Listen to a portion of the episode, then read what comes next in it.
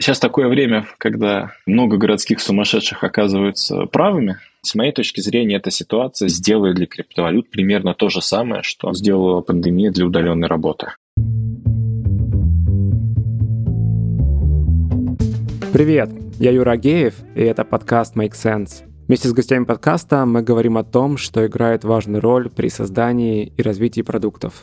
Люди, идеи, деньги, инструменты и практики – и сегодня мой собеседник Иван Стружков, продукт лид из банка «Точка». Ваня, привет. Привет, Юр. Сегодня попробуем продолжить наш разговор, который мы провели в ноябре. Мы тогда обсуждали в целом устройство банковской системы, основные блоки, которые важны для работы в финтехе. Сегодня попробуем обновить этот выпуск с учетом происходящих событий и новой реальности. Вань, прежде чем начнем Расскажи немного про себя, чтобы напомнить тем, кто слушал, и тем, кто не слышал.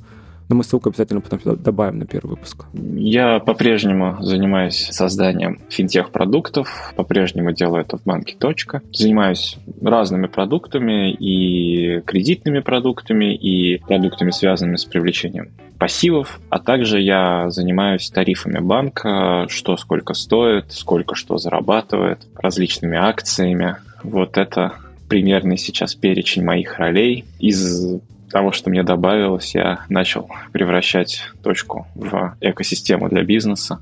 Посмотрим, как это будет выглядеть в новой реальности. Спасибо. Так, а, начнем, наверное, с такой общей темы, а потом перейдем к частностям. Тема такая общая, как раз в прошлый раз ее начинали обсуждать, а именно то, что деньги в целом это общественный договор мы все договорились, что они что-то значат, что они имеют ценность, и эту ценность можно обменивать на товары, услуги, что придет в голову. И кажется, сейчас этот общественный договор пересматривается. Что ты думаешь на эту тему? Так и есть. Действительно, такие изменения реальности, они не могут отражаться на там, ряде общественных договоров, и там одном из самых важных — это про деньги. Да? То есть действительно, на мой взгляд, наверное, произошло несколько важных сдвигов в этом общественном договоре. Во-первых, там очень важная функция денег — это плюс-минус уверенность в том, что 100 рублей сегодня или там 100 какой-нибудь валюты сегодня будут стоить те же самые там, 100 или 105 или какой-то определенный параметр через какое-то время. Да? Это позволяет делать очень много, это позволяет запастись товаром и медленно его распродавать, вот если мы там, будем обращаться к каким-то базисам экономики. Да? Это позволяет там, дать в долг, понимать э, под какой-то процент и понимать, какие доходы будут. Это позволяет сохранять деньги, это позволяет как-то приумножать деньги, делать какие-то разумные решения. А в ситуации, когда этого не происходит, конечно, очень сильно меняется формат отношений, закрываются какие-то возможности. Наверное, какие-то возможности открываются. Вот кто-то из э, этих мощных э, героев инвесторов, ну, там, я, я точно не помню кто, по-моему, это один из управляющих Уоррена Баффета, он сказал, что инфляция — это самая страшная штука после ядерной войны. Ну, в смысле, то есть вот страшнее инфляции только ядерная война. Потому что действительно, когда вот эта функция денег уходит, когда тяжело планировать и тяжело предполагать, что сколько будет стоить и как вообще будет цениться, становится очень сложно всем кто хоть как-то взаимодействует с деньгами и пытается там их зарабатывать. То есть это предсказуемость, ты имеешь в виду вот это свойство, это предсказуемость. Да, уходит предсказуемость, уходит возможность планировать, да, то есть тебе нужно очень быстро принимать решения, и частотность э, там сделок должна быть очень быстрой. И вторая там важная функциональность, второе, второе важное изменение в общественном договоре, которое происходит, это то, что ты своими деньгами можешь расплатиться. Да, вот мы все, наверное, почувствовали уже, ну, по крайней мере, у кого там были карты российских банков, да, что это не всегда так. И это может измениться довольно быстро, и, ну, с пониманием там, всей ситуации вокруг и, и почему так, но вот такая демонстрация, она тоже очень много дает в плане того, что типа у тебя есть деньги, но ты их снять не можешь, например, или ты не можешь ими где-то заплатить. И, соответственно, часть этих денег превращается уж совсем в какую-то абстракцию, которую там, сложно сказать, что они есть, да, потому что выходит вот эта базовая функция. Ну, то есть вот она как было изначально выдуманной штукой, да, она все больше начинает склоняться обратно к этому полюсу. Конечно, да, да, конечно. Причем в такую выдуманную штуку, которую, как это, в головах не истинно общественный договор, да, то есть когда там все мелкие участники согласились, что это хорошо, а там нескольким участникам, да, потому что, по сути, вот э, те последствия для именно функциональности денег, которые мы получили, они, если там глубоко э, посмотреть, они там были приняты, ну, там, я уверен, несколькими десятками людей, по сути. Да? То есть не то, что все отказались от там, карты или долларов или какой-то другой валюты, а ну, приняли решение несколько десятков человек. Это там много говорит об уязвимости той абстракции, которая есть. А, об уязвимости этого да, самого общественного да, да. договора, несмотря на то, что большое количество людей в целом очень даже за этот договор, но его можно нарушить. Не в одностороннем порядке, но в ограниченном круге лиц. Вот так это назовем. Да, мы не будем пытаться делать экономических предсказаний в этом выпуске. За нас это уже давно, ну как давно, ну, вообще по современным меркам давно уже делают экономисты на Ютубе, можно их посмотреть. Но а мы поговорим ближе к финтеху, банковская система. Да, в прошлый раз мы обсуждали как раз то, что банки в целом зарабатывают на том, что выдают кредиты, запускают какие-то продукты, которые, опять же, зарабатывают либо на временной выдаче денег, либо там на хранение денег. Ну, в общем, вот это все они делали. Кажется, немного, опять же, да, этот общественный договор насчет э, ценности денег был пересмотрен. Что теперь делают банки? Пытаются, по крайней мере. Ну, скажем так, мое понимание ситуации с банками, что кто делает, ну, примерно следующее. Есть, во-первых, дела насущные. Да? Ну, то есть, наверное, основой спокойствия любого банка является там, спокойствие плюс-минус какой-то его клиентов, выраженная в том, что деньги по-прежнему лежат в банке. Да, потому что там для банка страшная штука – это потеря ликвидности самих остатков. Потому что это позволяет как бы совершать операции, позволяет уверенно себя чувствовать на горизонте и там зарабатывать, по-прежнему зарабатывать деньги. А под ликвидностью ты понимаешь объем денег на счету? Фактически, да, объем денег на счетах клиентов. И, соответственно, второй момент, чтобы клиенты также продолжали пользоваться банком. Это так, важная такая штука. Это, это, собственно, фундаментальная история, которая, по-моему, к самому названию банк относится, потому что банк произошло от э, итальянского слова, по-моему, банкет. Это лавка такая. Эти лавки стояли на площади, на них меняли деньги. И когда денег на лавке не оставалось, ну, то есть, когда меняло, не мог уже отвечать, менял, там, давал, давал в долг, когда меняло, не мог уже отвечать по э, своим обязательствам, давать в долг, когда у него денег не оставалось, эту лавку ломали. И это называлось урод. То есть э, банкрот — это буквально сломанная лавка.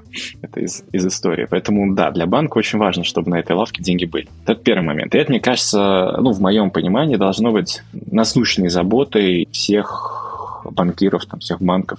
То есть сохранить клиентские операции в банковском формате, сохранить деньги в банковском формате, что физических лиц, что юридических лиц.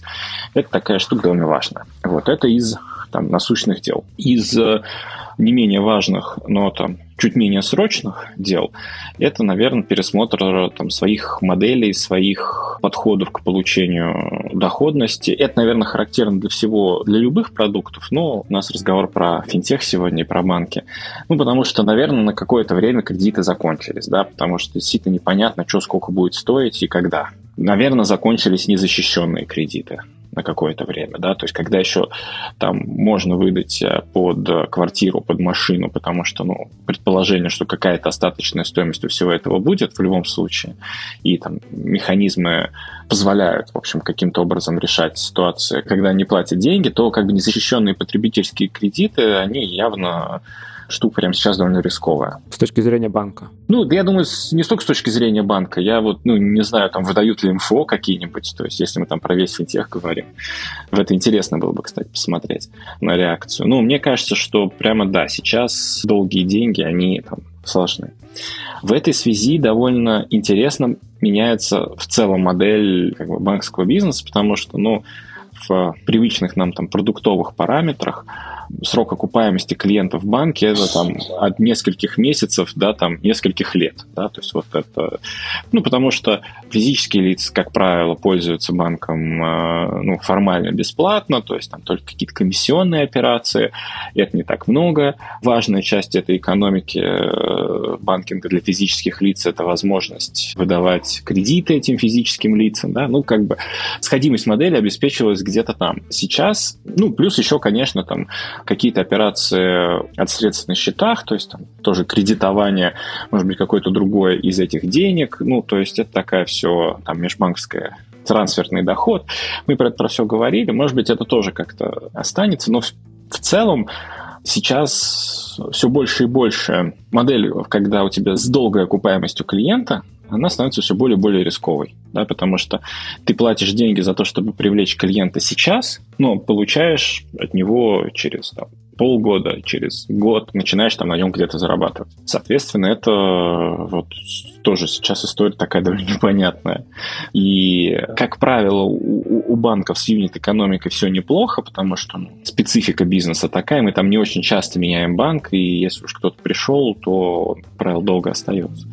Но, тем не менее, многие финтех-проекты, которые находились в стадии развития там, с убыточной или около нулевой юнит-экономикой, они, скорее всего, почувствуют удар на себе намного больше. То есть мы уже видим, как внешне очень уверенные в себе сервисы там на рынке прям начали сыпаться, да. Ну, я сейчас там, не про финтех, и, наверное, без конкретных названий, но новости есть. И это часто связано с тем, что вот та модель когда мы много инвестируем, даже пускай там в отрицательную юнит-экономику, мы много инвестируем в рост, она как бы тоже закончилась, потому что непонятно, будет рост, не будет рост, что такое этот рост в деньгах как бы как он выражен. Ну, это ведет к изменениям там ценообразования в банках, ну или приведет к изменениям, потому что если сейчас зарабатывать на кредитах нельзя, если сейчас зарабатывать на клиентах пришедших надо быстро, может быть, не прямо сейчас, но, скорее всего, надо будет быстро, да, то есть если мы там говорим про инфляцию, то возможно какие-то изменения в ценообразовании, в ценообразовании услуг. При этом, при всем еще и люди однозначно становятся более толерантными к цене и к потерям.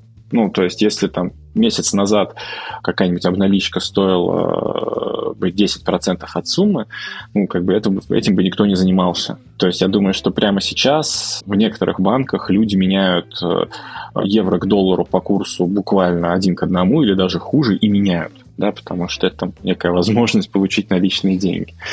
То есть это, конечно, не то чтобы хороший признак, но толерантность к комиссиям и толерантность ко, ко всей этой истории, она стала там сильно больше, да. Ну, потому что сокращается выбор фактически. Сокращается выбор, становятся вещи более важными. То есть теоретически тысяча долларов на счету, она уже начала сильно отличаться от практической тысячи долларов под матрасом для многих. Поэтому это все правда интересно. Плюс еще, опять-таки, если мы там наблюдаем отток денег под условный матрас, это значит, что ну, там, на какое-то время эти деньги станут меньше тратиться по картам. Это значит, что банки, вот тот самый интерчейндж, про который мы говорили, они перестанут получать в таких объемах. Interchange, давай напомним, это комиссия, которая списывается при каждой транзакции банкам, которые проводят эту транзакцию с карты, например. Ну, да. То есть это те, кто проводят транзакцию, да, те, кто выпускают карту, получают эту комиссию. То есть там мы, мы обсуждали эту, эту, эту сложную механику, но, в общем, можно просто напомнить о том, что когда кто-то расплачивается картой, э, получают, как правило, за счет того, у кого стоит терминал, получают два банка, тот, кто выпустил карту, тот, кто кто выпустил терминал, и платежная система, через которую это все произошло. То есть эти, эти доходы, возможно, тоже упадут. Ну, то есть это тоже какие-то вызовы для банков. И третий, там, наверное, сам такой интересный, на мой взгляд, вызов, это то, что, с одной стороны, ну, кажется, что в силу там ряда причин которые разбирали, наверное, экономисты на YouTube, денег в стране, наличный объем наличных денег там, или просто объем денежной массы в стране станет больше, и он не может не осесть на счетах. То есть остатки типа отрастут. Но это же как увеличение объема денежной массы, оно неизбежно вызовет инфляцию. Да, и, соответственно, ценность этих денег упадет. И вот в этом во всем там банкам надо как-то выруливать. Мы там довольно резко, опять-таки, перешли из ситуации, когда налички в стране, по сути, не было. Ну, у меня могло там самого того полгода не быть наличных денег в кошельке, только карта и телефон, да, то сейчас они явно будут. Ну, как Вот, это там ряд вызовов, и это рождает, соответственно, ряд новых продуктов и там изменение ряда моделей, рождает ряд возможностей, прям более становятся важными там определенные инструменты, ну, от банальных, там, типа, в каких валютах можно хранить деньги, потому что вот торги по юаню выросли в десятки раз, там, объемы торгов по юаню, с одной стороны. Золото сняли НДС, и сейчас, там, типа, купить физическое золото э, вроде как не самое плохое решение, по крайней мере, такой инвестиционный продукт явно есть. Никакого сервиса, который был бы к этому предел, он тоже явно нет. Как... Дав давно мы слитки золотые да, не видели нигде. Ну да, да, да. Поэтому сейчас э, возникает много таких вызовов, возникает э, много новых качественной ситуации для финтеха, горизонт планирования людей резко сжался, то есть ты там должен давать, ну, наверное, сейчас как бы какие-то такие выраженные ожидания, например, в, по части там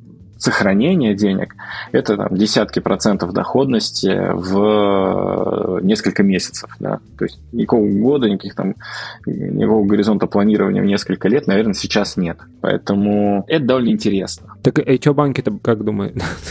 все равно скатываю все в плоскость прогнозов, но все равно как ответить на это банки? Ну, то есть они будут делать более краткосрочные кредиты с более высоким процентом или вот опять же сервис по золоту? Ну, я думаю, что механика может быть разной. Я думаю, что будут пробовать, опять-таки, такая некая мета продуктовой разработки не предусматривает какого-то, что можно сесть и родить охранительный продукт. Да? Ну, как бы.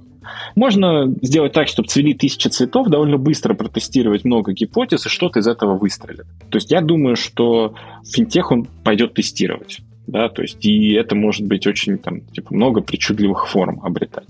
Потому что определенные шансы, ну, появляются, потому что, ну, там, при всем огромном уважении к проекту Тинькофф Инвестиции, да, вот как у них сейчас дела, да, ну, то есть если с ними два месяца назад там объективно конкурировать в области физического брокерства было довольно тяжело, ну, то есть, наверное, сейчас люди, кто обсервисуют быстро там продажу золота, они смогут оттянуть на себя там серьезную часть вот этой инвестиционной активности. Ну, будут пробовать такие вещи делать. Ну, плюс еще, там, если говорить не только про, ну, или, наверное, и про, и про физический сектор, есть там новая большая тема с валютой, которая стала резко сложнее для людей, то есть все, закончились времена, когда ты выбрал ближайший к дому банкомат, туда подъехал и снял, в принципе, сколько тебе надо валюты, где ты свободно купил, продал валюту, да, как бы все такого, как бы такая ситуация закончилась.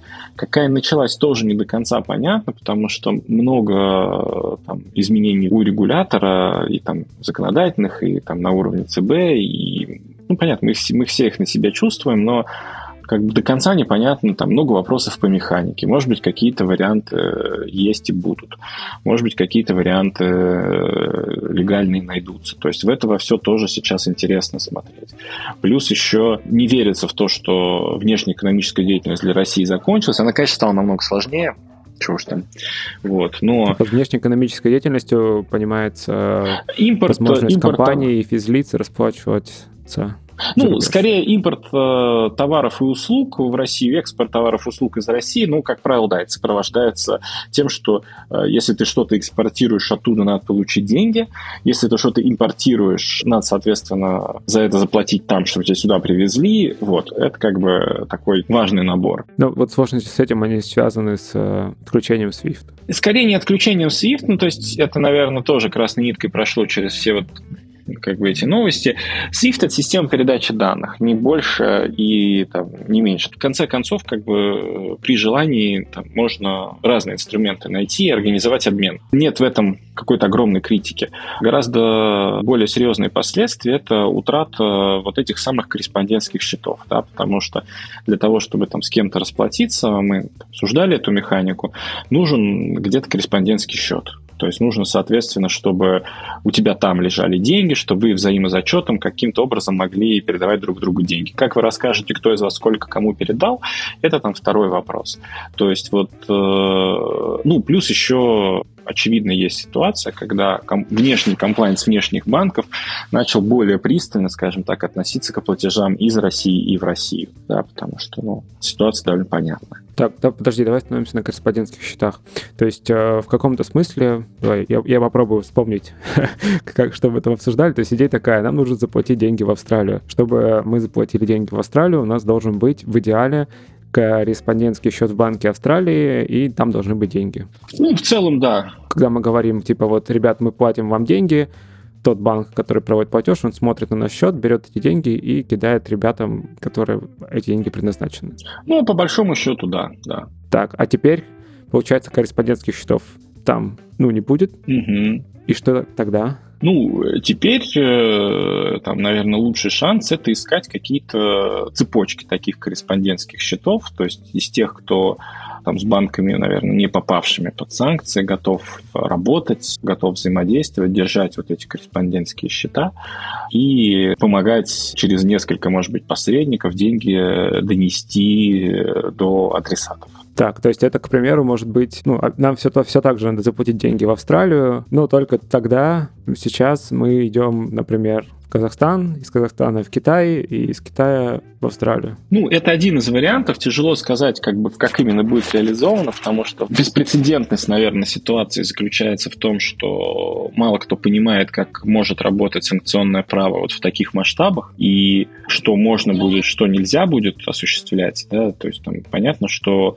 ряду банков может быть страшно работать из России, потому что им довольно тяжело установить условного там, отправителя платежа. То есть вот если есть, например, банк под санкциями, он там передает другому банку, который не под санкциями, деньги. Это другой банк передает третьему, четвертому, пятому. Вот кто в этой цепочке пострадает, непонятно, да, то есть какие операции будут возможны, какие операции будут невозможны. Вот это прямо сейчас такие открытые вопросы, да, которые стоят. И поиск этих вариантов – это там большая часть тоже вопроса. При этом, наверное, здесь могут включаться довольно много креативных схем и рассматривать самые разные инструменты. Это тоже какое-то такое поле для игры. Ох, ладно. К вопросу о полях. В прошлый раз мы опустили такое поле, как криптовалюта. Мы вкратце упомянули, что ну, раз ей мало за что можно расплатиться, то и в контексте финтеха такого широко распространенного, наверное, говорить не стоит. Ну, а что же сейчас? Ну, я думаю, что сейчас такое время, когда много городских сумасшедших оказываются правыми. Вот. И я думаю, что многие почувствовали на себе ситуацию, когда твои деньги, они тебе не очень принадлежат, и когда там несколько человек могут решить, что ты своими деньгами э, теперь пользоваться не можешь, это именно, мне кажется, тот случай, когда криптоэнтузиасты говорили про важность децентрализованной системы, про необходимость свободного обмена ликвидностью, про то, что контроль над денежными потоками это, в общем, не очень хорошая штука. Ну, вот в контексте там конечных пользователей, как минимум. И, и это явно проявилось. То есть меня здесь просили не называть никаких там брендов и имен на этот счет, но, скажем так, ряд важных с точки зрения криптоиндустрии кошельков, бирж и иных сервисов получили там взрывной рост регистрации. И народ разобрался. То есть, с моей точки зрения, эта ситуация сделает для криптовалют примерно то же самое, что сделала пандемия для удаленной работы. Да, или блокировка Телеграма для VPN. Да, да, да. То есть это прям, конечно, взрыв интереса. Это многие люди разобрались, многие люди начали. И даже в этом же аспекте, то есть централизованные криптовалютные биржи, они вот тоже выступили там с рядом блокировок без относительно какой-то качественной оценки этой ситуации, но вот выяснилось, что так тоже может быть, да, что вот истинно децентрализованные инструменты — это очень такая важная штука. Ну а получается, что, опять же, вот к примеру этих бирж, что полностью децентрализованного обмена все еще нет. То есть э, тебе нужны такие посредники, брокеры, которые объединяют людей, которые упрощают доступ? Он есть, он есть, этот обмен. Ну, здесь, если поговорить про эту структуру, то, условно говоря, есть децентрализованные биржи. Называть мы их не будем, это гуглится, и я думаю, что так проще будет всем. Потому что зона-то все равно серая, да, такая. Вот, ну, фактически, да, в мире есть децентрализованные биржи. И фактически, которые, там, если опускать какую-то машинерию, как они именно работают, ну, там, на вход и на выход нужен там адрес кошелька условно, отправителя, адрес кошелька получателя. И эти децентрализованные кошельки, они тоже могут быть. То есть, когда никто никого не знает, чисто анонимная транзакция. Так есть, это не очень удобно. Ну, то есть, это не очень быстро, это, как правило, подороже. там, с точки зрения... Подороже ком... в плане комиссии В плане комиссии, да, в плане комиссии за транзакцию. И да, это не очень быстро, но это, там, наверное, максимально анонимно и максимально возможно. Слушай, давай тут хочется остановиться, потому что я на самом деле сам не сильно с криптой как-то там знаком. Ну вот что получается, да, окей, у нас есть цифровая валюта. Угу. Так, она есть. У нас есть э, валюта скажем так, настоящая, в кавычках. По-моему, mm-hmm. это фиатами называется, да, то есть, которая привязана к чему-то там. Теперь дальше вопрос, чтобы мы эту валюту нашу цифровую потом могли либо потратить, либо же обменять на ту валюту, которую можно потратить. Вот, вот этот, вот здесь прогресс, он, он уже настолько позволяет это делать, или это все еще удел энтузиастов вот этих самых? Ну, скажем так, прогресс позволяет это делать, инструменты есть. Опять-таки, проще это делать на централизованных биржах, э, в которых там есть KYC, э, ну, это вот э, такая история, да, про анонимность. Это можно делать там рядом способов. В каких-то странах более легально, в каких-то странах менее легально. Но по-прежнему это, конечно, остается проблемным куском. Там с точки зрения того, что, ну вот как метко выразился один из моих товарищей, что там, да, себе на пиво перевести пока не вопрос, но действительно большие деньги делать сложнее. У меня вопрос просто есть. Я тут ходил делать карту UnionPay недавно, и меня смутил вопрос, а вы собираетесь получать деньги из-за рубежа или платить за рубеж? И я такой на минуту подвис на этом, такой, нет, не собираюсь. То есть ты вот говоришь о том, что как раз вот эта часть, она не сильно, то есть она нерегулируема еще, и поэтому это находится в серой зоне. Ну, то есть то, что ты, по сути, вне финансовых систем, вне политических систем эти деньги туда-сюда гоняешь. Ну, это настолько серая зона, что вот тяжело сказать, насколько это законно, и это, наверное, там юристы должны комментировать. Но там, в моем понимании, есть в России закон о цифровых финансовых активах, он довольно противоречивый по формулировкам, потому что, ну, или там, по крайней мере, там не до конца понятый сообществом по формулировкам, потому что, с одной стороны, вроде как владеть можно, вроде как средством обмена выступать не может, а если это не средство, ну, короче, такие, что такое обменные операции с точки зрения этого закона?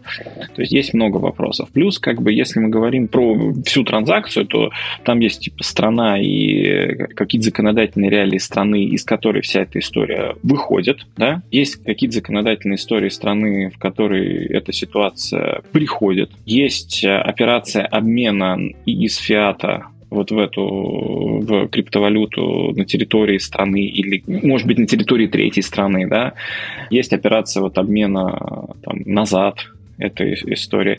Здесь, короче, очень много таких вопросов, и если, условно говоря, фиатные деньги, они либо лежат у тебя в кармане наликом, либо прибиты к какому-то конкретному банку. Да? Ну да. А конкретный банк, он прибит к какому-то конкретному законодательству, соответственно, там, да, да, да, он понятно, как регулируется. И, соответственно, довольно легко сказать, эти деньги, они где вообще? По, на, налогом обложены, не обложены. Ну да, да, да. И вообще там легальный, да. нелегальный, кто к ним имеет доступ, вот это все. Вот, что с ними надо делать, что с ними не надо делать, что можно, что нельзя, все как бы нормально происходит. Вот, например, ситуация, когда я выехал в какую-нибудь страну, в которой там, ну не знаю, криптоэнтузиазм какой-нибудь процветает, совершенно легально, там в легальном сервисе с вывеской на улице, там биткоин недорого. Зашел и купил себе биткоинов, положил к себе их на электронный кошелек, вот на флеш флешку, да, сел в самолет и перелетел в другую страну, в которой криптовалюты запрещены. Где я владею криптовалютой? Да? Хорошо вопрос, да, вот, я, я не знаю. Да, да, вот, вот пока, пока как бы устойчивых ответов на это, на это ни у кого нет. И понятно, что это, эта история, она вызывает ряд вопросов у всех регуляторов, что с этим можно делать, что с этим нельзя делать. Отдельный там вопрос с майнингом всего этого, потому что тоже не очень понятно, как реагировать. Стоит сарай, там, жужжит видеокартами, да, намайнил какую-то валюту где эта валюта лежит, на каких-то кошельках. Там, да? Ну, короче, много вопросов, и это действительно такой, наверное, вызов определенной финансовой системе, который получил очень мощную подпитку потому что мне кажется, что до конца, ну, как бы там, наверное, в последнее время там какие-то объемы существенные есть, конечно, но там с точки зрения, условно говоря, стран, там, больших, там, с больших экономик, это все, ну, такие брызги, да, то есть, наверное, какие-то там трюки можно проворачивать, но там какой-нибудь какой-нибудь регулятор в США намного больше интересно, что там на бирже друг у друга происходит, да, там, что происходит у больших компаний, как вот это все выглядит, да, вот эти большие, огромные финансовые потоки, то, ну, сейчас, наверное, часть истории туда уйдет, и это станет более таким важным и интересным. Но тонкие места, да, вход и выход из фиата в крипту и, там, и обратно, это вот наиболее такие тонкие проблемные места, потому что, окей, даже ты можешь совершенно легальные деньги Э, например, в совершенно легальной стране, которая к криптовалютам относится очень хорошо, ты можешь в сумке привести вот в какой-нибудь криптообменник, там у тебя их примут, и из закромов зачислят тебе сколько-то биткоинов на твой кошелек. Например, прошло там какое-то время, биткоин знаю, сильно вырос, вот, ты в другой стране продаешь этот биткоин или много этих биткоинов и выводишь, не знаю, крупную сумму, там несколько миллионов долларов, например, себе на фиатный счет. У большинства стран мира возникнут вопросы на тему того, откуда это взялось. Да? Откуда вестимо. Да, откуда, да. откуда вестимо. Слушай, отец рубит, а я отвожу. Да, да, да, происхождение как бы денег до этих.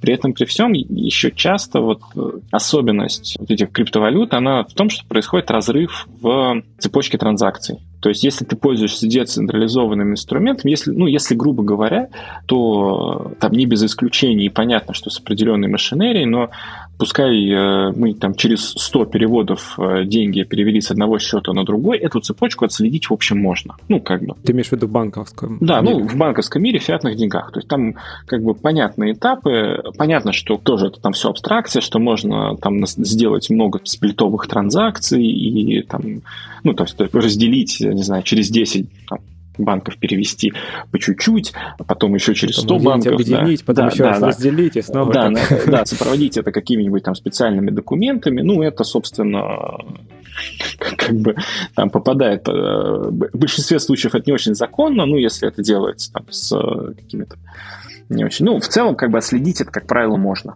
То есть в этом такой проблемы нет э, большой, то вот с точки зрения регулятора, откуда взялись деньги э, на биткоин-кошельке, непонятно вообще. Насколько я понимаю, вот есть способы сделать так, что ты вот эту цепочку транзакций не отследишь совсем. То есть и для регулятора эти деньги появились в тот момент, когда ты с какого-то кошелька, тоже децентрализованно со своей флешки, их в каком-то обменнике поменял. Ну вот и все, типа. И мы приехали.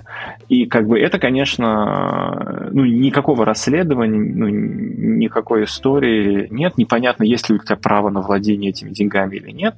Вот эти вопросы, они на самом деле корневые к там, финансовой системе. Вот. При этом, при всем, ну, по-прежнему тран, как бы транзакционная функция, наверное, она появилась, но за крипту не так много товаров, которые, короче, можно купить. Но в целом, опять же, в теории, как средство транспортировки денег, оно в принципе, может сработать. Может, да, может, конечно, сработать. Непонятно, как на это будет смотреть, опять-таки, регуляторы, да, потому что, ну, одно дело там транспортировка физовых денег, ну, то есть они там могут быть тоже разного объема. Другой вопрос, ну вот, за нефть платить, да, например, в криптовалюте промышленной, когда там каких-нибудь два, две очень крупных компании, одна нефть покупает, другая за нее платит. Ну, когда такое начнется, я думаю, как-то погибче система будет финансовая мировая. Вот э, это, это на самом деле вопрос такой вообще, как бы очень, очень серьезный. Типа, как, как это может работать. Окей. Ладно, оставим это на будущее. Хорошо, давай поговорим о том, какие финтех-сервисы нас могут ждать, как минимум. Но опять же, в каком-то обозримом будущем, вот уже поговорили, да, о вызовах банковских, что им придется переходить на продукты, скорее всего, более краткосрочные, о том, что придется находить способы работы с там, внешнеэкономической деятельностью, опять же, та же самая крипта, что может ждать финтех с точки зрения продуктовой? Ну, если оставить в стороне банки, ну, потому что там банки такие, наверное, более зарегулированные и там меньше свободы вот ураганить в каких-то отдельных сервисов. Я думаю, что совершенно точно, да, по-моему, уже есть, уже, по-моему, появилась возможность оплатить какие-то подписки через там сопредельные банки, ну, через банки сопредельных стран. Это, подожди, это вот то, что а, Visa и MasterCard сейчас нельзя заплатить в России? Ну да, фактически есть там ряд сервисов, к которым все очень привыкли, и которые всем очень нравятся. Если пользоваться ими, там, наверное, еще есть способы, как бы, может быть, не всеми, но есть, да, то оплатить их стало намного сложнее. Там, карты мира они редко-редко принимают, Union Pay тоже пока не очень, как бы. Но очевидная и несложная схема, как бы, настроить историю так, что ты там на, по определенным реквизитам рублевым переводом в какой-нибудь Бишкек можешь оплатить внешний сервис. Не знаю, перевели в Бишкек, в Бишкеке с э, валютной карты оплатили Zoom, взяли с тебя за это комиссию, э, оплатили твой аккаунт в Zoom, да, например. То есть это так, наверное, может быть. Автоматизировать эту историю, ну, наверное, тоже можно. То есть вот это, наверное, такой плюс-минус готовый. И это уже как бы там делают... Да, готовый бизнес-план. Наверное, появится ряд совершенно новых инвестиционных инструментов. Ну, опять-таки, э, я думаю, что, ну, там моя какая-то персональная ставка на том, что вот торговля золотом, в частности, и вообще предметами реального мира, я вот там еще бы задумался о том, что представляет собой там, более перспективный инструмент вложения золота или ящик дорогого коньяка. Ну, вот, э, ну, на таком уровне, да, то есть, ну, здесь, наверное, прокидывая какую-то отсылку к тому, с чего мы начали, товарная составляющая в ситуации, когда товарного дефицита и в ситуации вот, ослабления там, функции денег как общественного договора, она становится более значимой. Соответственно, вот эти вот товарные предметы реального мира становятся более значимыми, и вокруг этого может возникать какая-то история там типа с финансами, с а, обменом, не обменом, с номинированием каких-то вещей в этих историях. Вот.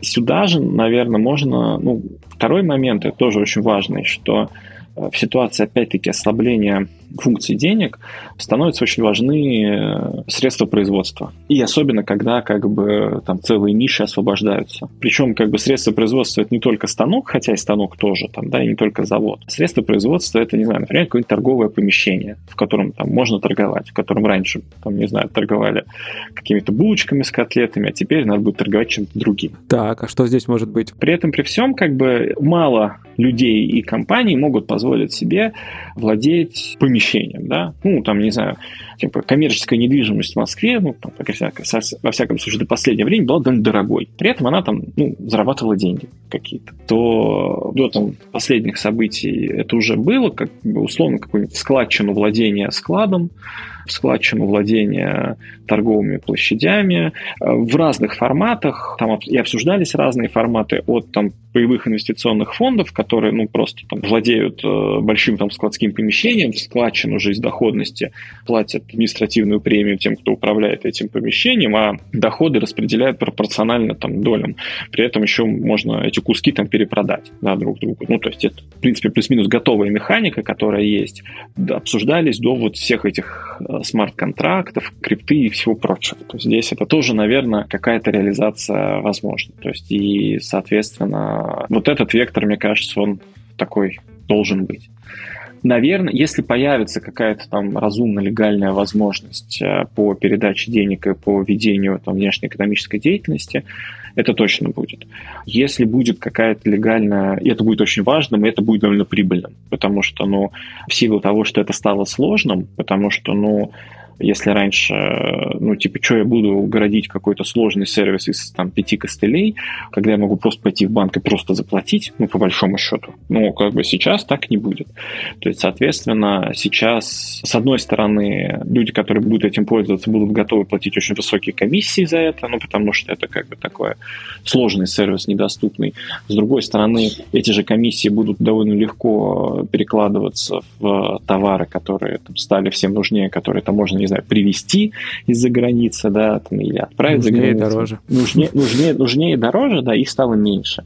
А, соответственно, ты не будешь разбираться. Если это запчасть, это, если это единственный способ, там, не знаю, купить какую-нибудь важную запчасть для какого-нибудь важного станка, ну, ты его купишь. И заплатишь там на 10% больше за то, что вот э, оплата производилась по какому-нибудь сложному сервису, да. Ну, это такие, наверное, варианты, в которые, сказать, там, направления для исследований могут быть. Я думаю, что совершенно точно будет разная история с попыткой, ну, каких-то, не знаю, биржевых или вне биржевых форм хеджирования валютных рисков, потому что если курс очень нестабильный, а он, по-моему, очень нестабильный, и если ты там сегодня тратишь валюту, завтра получаешь рубли и хочешь на них купить валюту, чтобы завтра там потратить, чтобы послезавтра потратить валюту, ты можешь сильно попадать на вот этих валютных курсах, да.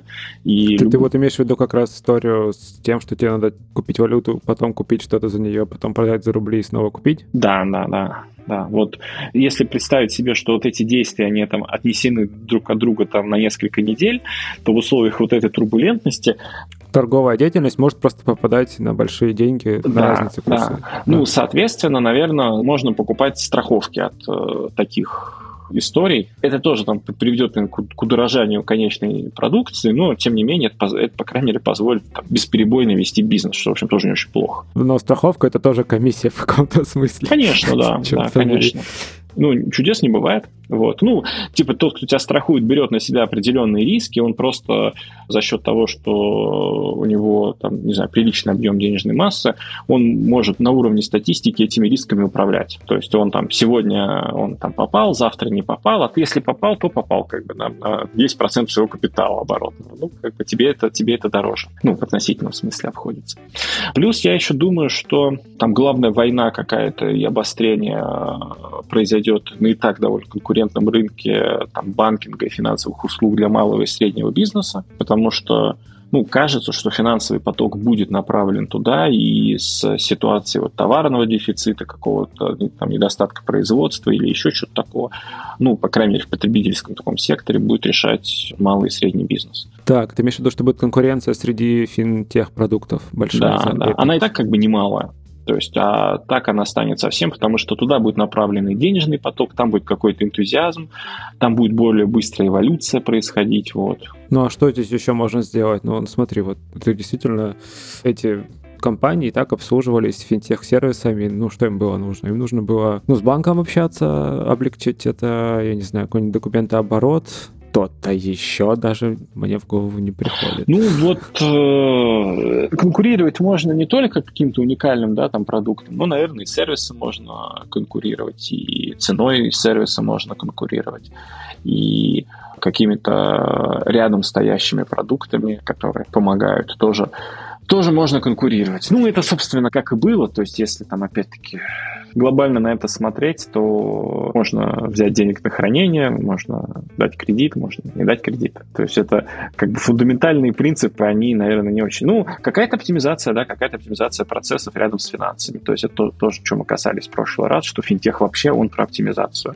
Соответственно, есть там ряд новых вызовов, кто предложит лучшую оптимизацию к этим вызовам в конкретных сегментах, там тот и выиграет, как бы что там опять-таки понимаю, что там важность пользовательского опыта и важность каких-то отношений, она там, ну, доверие, она важна. То есть вот, вот этим и будут пользоваться. Плюс, как бы, очевидно, наверное, еще тоже поле для конкуренции. Оно и раньше так было довольно активным, но сейчас понятно, что там для конкретного бизнеса лучшая стратегия диверсифицироваться. То есть лучше, чтобы у тебя было открыто и работало, наверное, даже несколько счетов в разных банках. Потому что ситуация непонятная, неустойчивая, летают санкции. Ну да, будет не классно, да. если у тебя вдруг заморозят расчетный счет, с которого зарплату платить.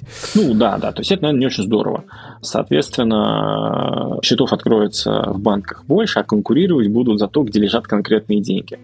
При этом, при всем, как бы, если, ну, некая парадигма в банкинге была, что если ты к себе человека привел и сделал свой банк основным, пока не будет сильного конфликта, не испортил, да, да. А, как бы он, он с тобой останется он будет с тобой работать. А, ты имеешь в виду то, что тут как раз, короче, стоимость переключения уменьшится, вот между продуктами банковскими? Она, с одной стороны, уменьшится, с другой стороны, увеличится конкуренция, потому что если ты раньше упахался, но клиента у себя посадил в банке работать, то теперь у него точно есть счет еще в пяти банках, и если у него там в следующую неделю условия какие-то по какому-то из продуктов в каком-то из этих пяти банков будут сильно получше, у тебя то деньги оттекут. Это не то, чтобы новая ситуация, как бы, и особенно там в, не там физических лиц, а у юридических лиц это такая довольно подвижная история, то есть там и до сих пор было несколько счетов, но эта проблема точно обострится. И, а это такая вот конкуренция типа здесь и сейчас. То есть ты типа каждый день будешь конкурировать за, за эти деньги. Слушай, ты, ты вот рассказываешь, я вспомнил историю